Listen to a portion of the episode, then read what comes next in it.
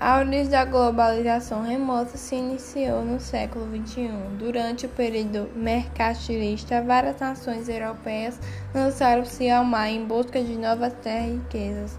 Surge o neoliberalismo, que ganhará força e irá impulsionar o processo de globalização econômica pelos quatro cantos do mundo.